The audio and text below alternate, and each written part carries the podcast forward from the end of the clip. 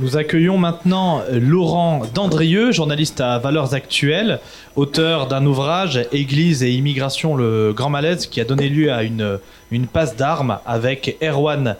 Lemoredec. Cet ouvrage, et ce sera également le, le sujet de l'intervention de Monsieur Dandrieux, cible ce qui est devenu la nouvelle hérésie du XXe siècle, la théologie du migrant.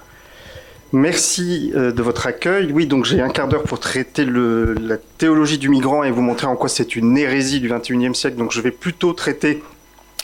euh, la première partie, vous montrer qu'il y a une théologie du migrant aujourd'hui. Je pense qu'effectivement, ce que les précédents intervenants ont dit sur euh, l'identité, sur l'universalisme, vous prouveront, suffiront à prouver que c'est une hérésie et éventuellement vous pourrez vous référer à ce que je dis aussi là-dessus dans mon livre. Euh, notre théologie est une théologie de migrants. En assénant cette formule dès la deuxième phrase de son livre d'entretien Politique et société, le pape François donc n'aurait pas pu être plus clair sur l'existence de cette théologie du migrant. Si on voulait à tout prix sauvegarder l'idée d'une continuité théologique avec la tradition, on pourrait certes plaider que chez un pape qui ne cesse de professer euh, que nous sommes continuellement en chemin, cette théologie de migrants pourrait n'être qu'une manière de reformuler au goût du jour la vision très classique de la vie terrestre envisagée comme un pèlerinage. Mais à l'évidence, ce glissement sémantique du pèlerinage à l'émigration et tout sauf anodin. En, inaugurant d'ailleurs en septembre dernier une sculpture en hommage aux migrants Place Saint-Pierre, cœur euh, de ce catholicisme où traditionnellement on élève des statues qu'au Christ, à la Vierge ou au Saint, le pape François a donc achevé d'élever le migrant à la place qui lui revient dans la nouvelle théologie catholique, celle de la figure rédemptrice par excellence. De fait, euh, ces interventions, interventions quasi obsessionnelles sur la question autorisent à parler d'un véritable migrantocentrisme dont le meilleur résumé se trouve donc dans les premières pages, les premières lignes même de Politique et Société, où il écrit notamment parce que nous le sommes tous depuis l'appel d'Abraham avec toutes les migrations du peuple d'Israël, puis Jésus lui-même a été un réfugié, un immigrant. Et puis, existentiellement, de par la foi, nous sommes des migrants. Pour autant, ce migrantocentrisme de François ne doit pas euh, nous induire à succomber à une illusion d'optique en nous imaginant que le pape argentin aurait révolutionné à lui seul le discours catholique sur le sujet. Bien au contraire, l'étude de tous les textes issus de Rome depuis que l'Église se penche sur ces questions montre que le pape est dans la continuité de ses prédécesseurs, même s'il parle d'immigration plus qu'aucun autre avant lui, et qu'il le fait avec un style personnel hostile à toute forme de nuance. Pour autant, euh, le fait que cette théologie du migrant soit le fait euh, à des degrés divers de plusieurs papes successifs ne doit pas nous amener à conclure qu'elle est conforme bien au contraire à la tradition catholique. Il faut d'abord noter que le magistère de l'Église sur l'immigration est un magistère récent. Le premier grand texte sur la question date de Pie XII en 52. Euh, Pie XII ouvre ce texte qui s'appelle Exul Familia en faisant de la Sainte Famille le modèle et le soutien de tous les immigrants et pèlerins de tous les temps et de tous les lieux. C'est un parallèle qui va être repris régulièrement euh, par tous les papes avec des dommages collatéraux assez importants. Car si cette comparaison ne poserait pas de problème, si elle nous invitait simplement à reconnaître la figure du Christ dans tous ceux qui sont dans une situation difficile, elle va souvent être comprise comme une forme de sanctification du phénomène migratoire en lui-même, comme une sorte de fondement à un droit imprescriptible du migrant à aller s'installer où bon lui semble. Stricto sensu, la phrase de XII qui compare l'immigrant, l'immigré avec la Sainte Famille, brièvement exilé en Égypte pour fuir Hérode et qui n'a jamais songé à s'y établir durablement, cette phrase dit assez que l'accueil fraternel que nous devons à l'exilé n'implique pas nécessairement que cet exilé ait vocation à à demeurer exilé indéfiniment. Mais en réalité, elle constitue un premier temps dans la canonisation de l'immigré en tant qu'immigré. Dans cette, vision, sa condition de personne déplacée lui conférerait une sorte d'aura surnaturelle en tant qu'il incarnerait l'avènement d'une humanité nouvelle figurée par les migrations. Le texte de Pidou s'inscrivait dans le contexte des gigantesques mouvements de réfugiés consécutifs à la Seconde Guerre mondiale et il ne regardait encore l'immigration que comme la conséquence objectivement désastreuse d'événements catastrophiques. Cependant, on note déjà dans les textes de Pie une tendance à considérer que les hommes sont interchangeables, que l'on peut compenser sans grand dommage les inégalités de densité et de richesse en transplantant des populations d'une terre à une autre. Et notamment, c'est le cas dans un, message radio que XII a prononcé en 41, où il expliquait qu'effectivement, euh, il y avait sur la planète d'immenses zones qui auraient euh, gagné à être euh, cultivées par des peuples venus d'ailleurs. Et il terminait en disant, là où il en sera ainsi, l'émigration atteindra son but naturel, comme souvent le confirme l'expérience, nous voulons dire une distribution meilleure des hommes sur la surface terrestre, apte à la colonisation agricole.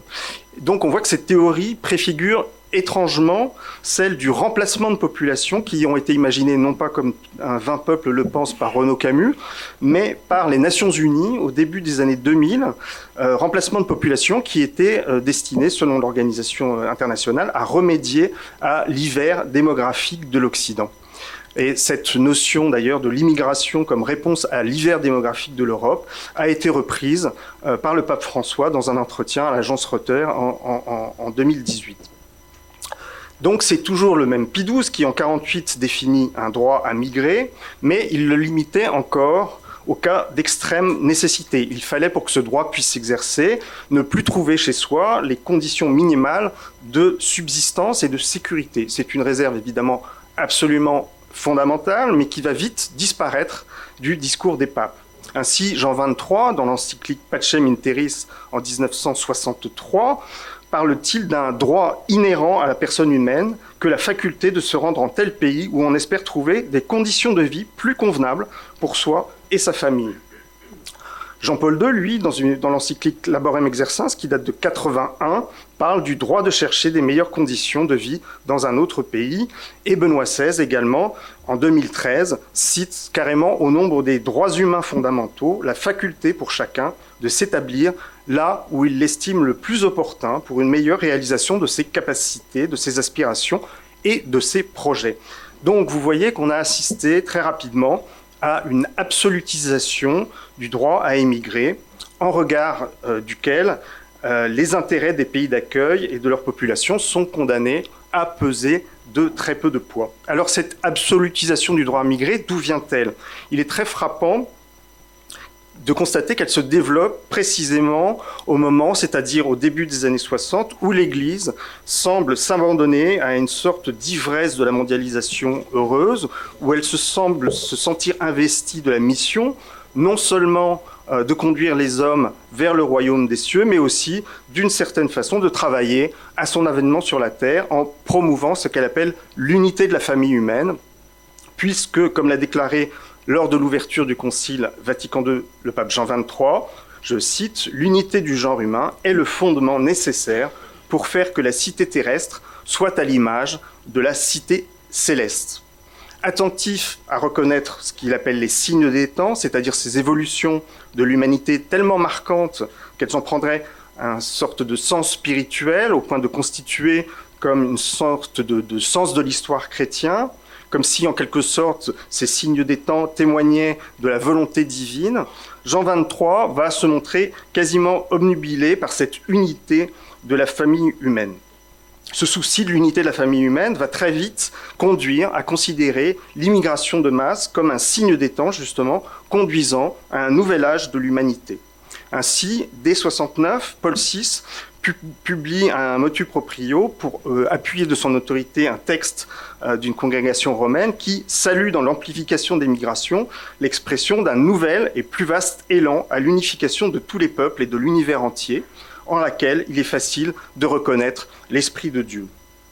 Tout en développant parallèlement une très belle théologie des nations et sans paraître voir la contradiction, Jean-Paul II va continuer sur la lancée de l'éloge messianique des phénomènes migratoires, euh, et notamment avec cette phrase, par l'émigration, c'est une phrase qui date de 87, par l'émigration, la société est devenue un creuset de races, de religions et de cultures, duquel on espère un nouveau monde à hauteur d'homme fondé sur la vérité et la justice. Et l'année suivante, en 88, il va beaucoup plus loin en signant une phrase proprement stupéfiante je cite, Parmi toutes les expériences humaines, Dieu a voulu choisir celle de la migration pour signifier son plan de rédemption de l'homme. Et pour sa part, Benoît XVI approuve un, texte euh, du Conseil pontifical pour les migrants qui voit dans les migrations de masse le travail d'enfantement d'une humanité nouvelle et il propose en 2011 de regarder ces migrations de masse comme une préfiguration anticipée de la cité sans frontières de Dieu. Alors, signe choisi par Dieu entre toutes les expériences humaines pour signifier la rédemption pour Jean-Paul II, préfiguration anticipée euh, de la cité sans frontières de Dieu pour Benoît XVI. Ces phrases, évidemment, euh, vont très loin, car elles indiquent d'une certaine façon que le chrétien qui tenterait de s'opposer au flux migratoire choisirait d'une certaine manière de s'opposer au plan de Dieu, ce qui est tout de même un peu compliqué pour un chrétien.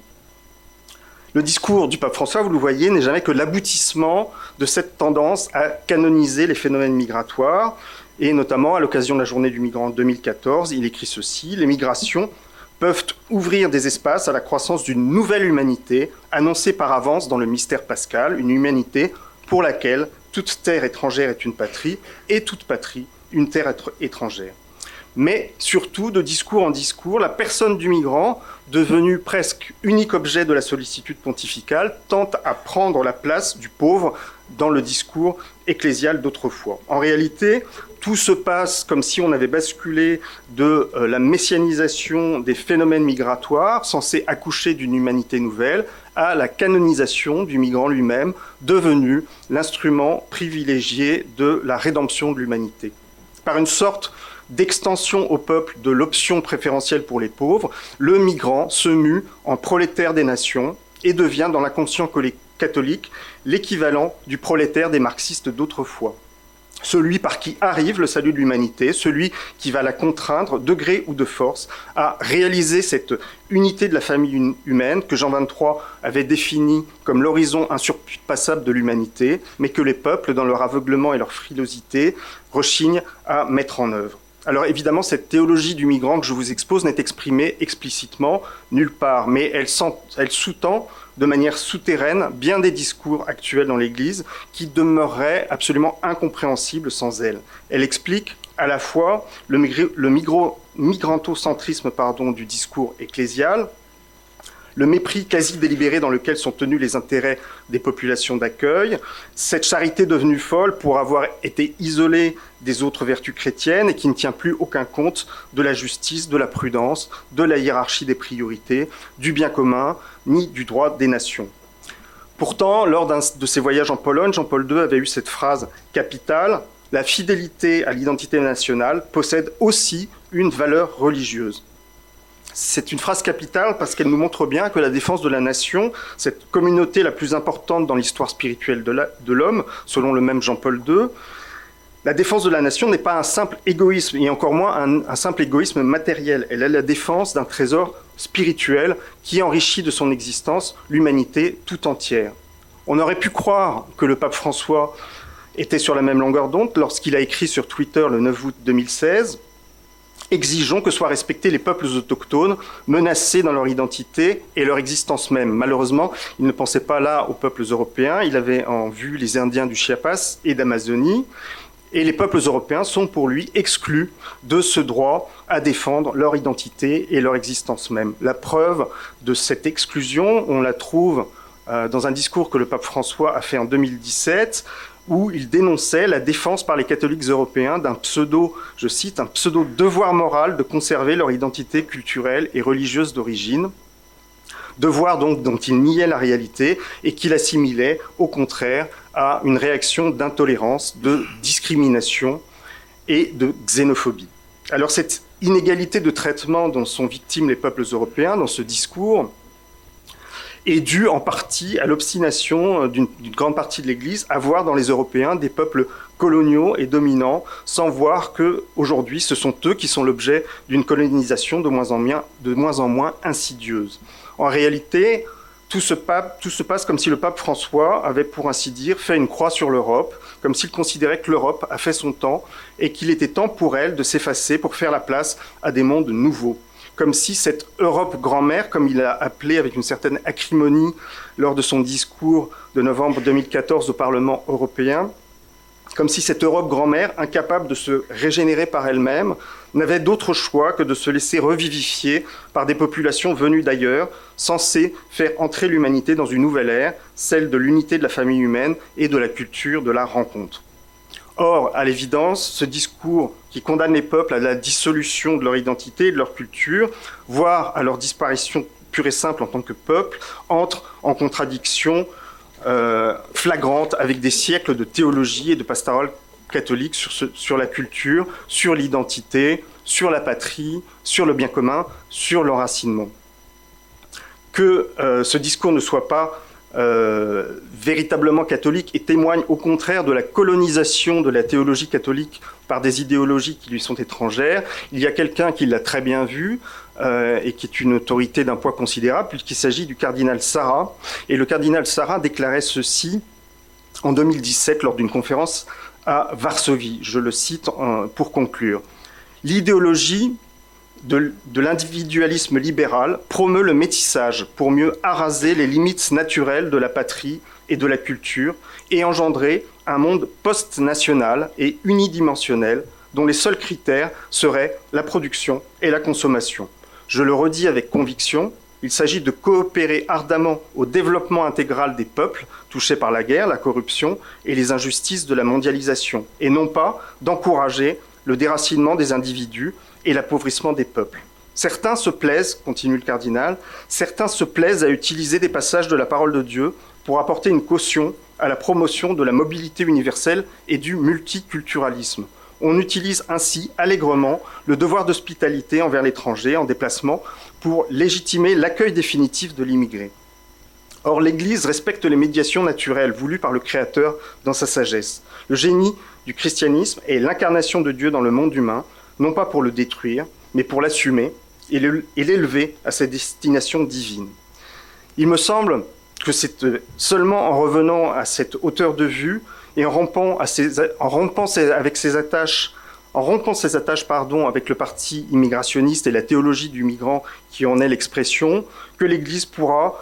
cesser de creuser le fossé qui la sépare chaque jour davantage des peuples européens et les convaincre à nouveau que le catholicisme est l'avenir des peuples et non leur destruction. Je vous remercie de votre attention.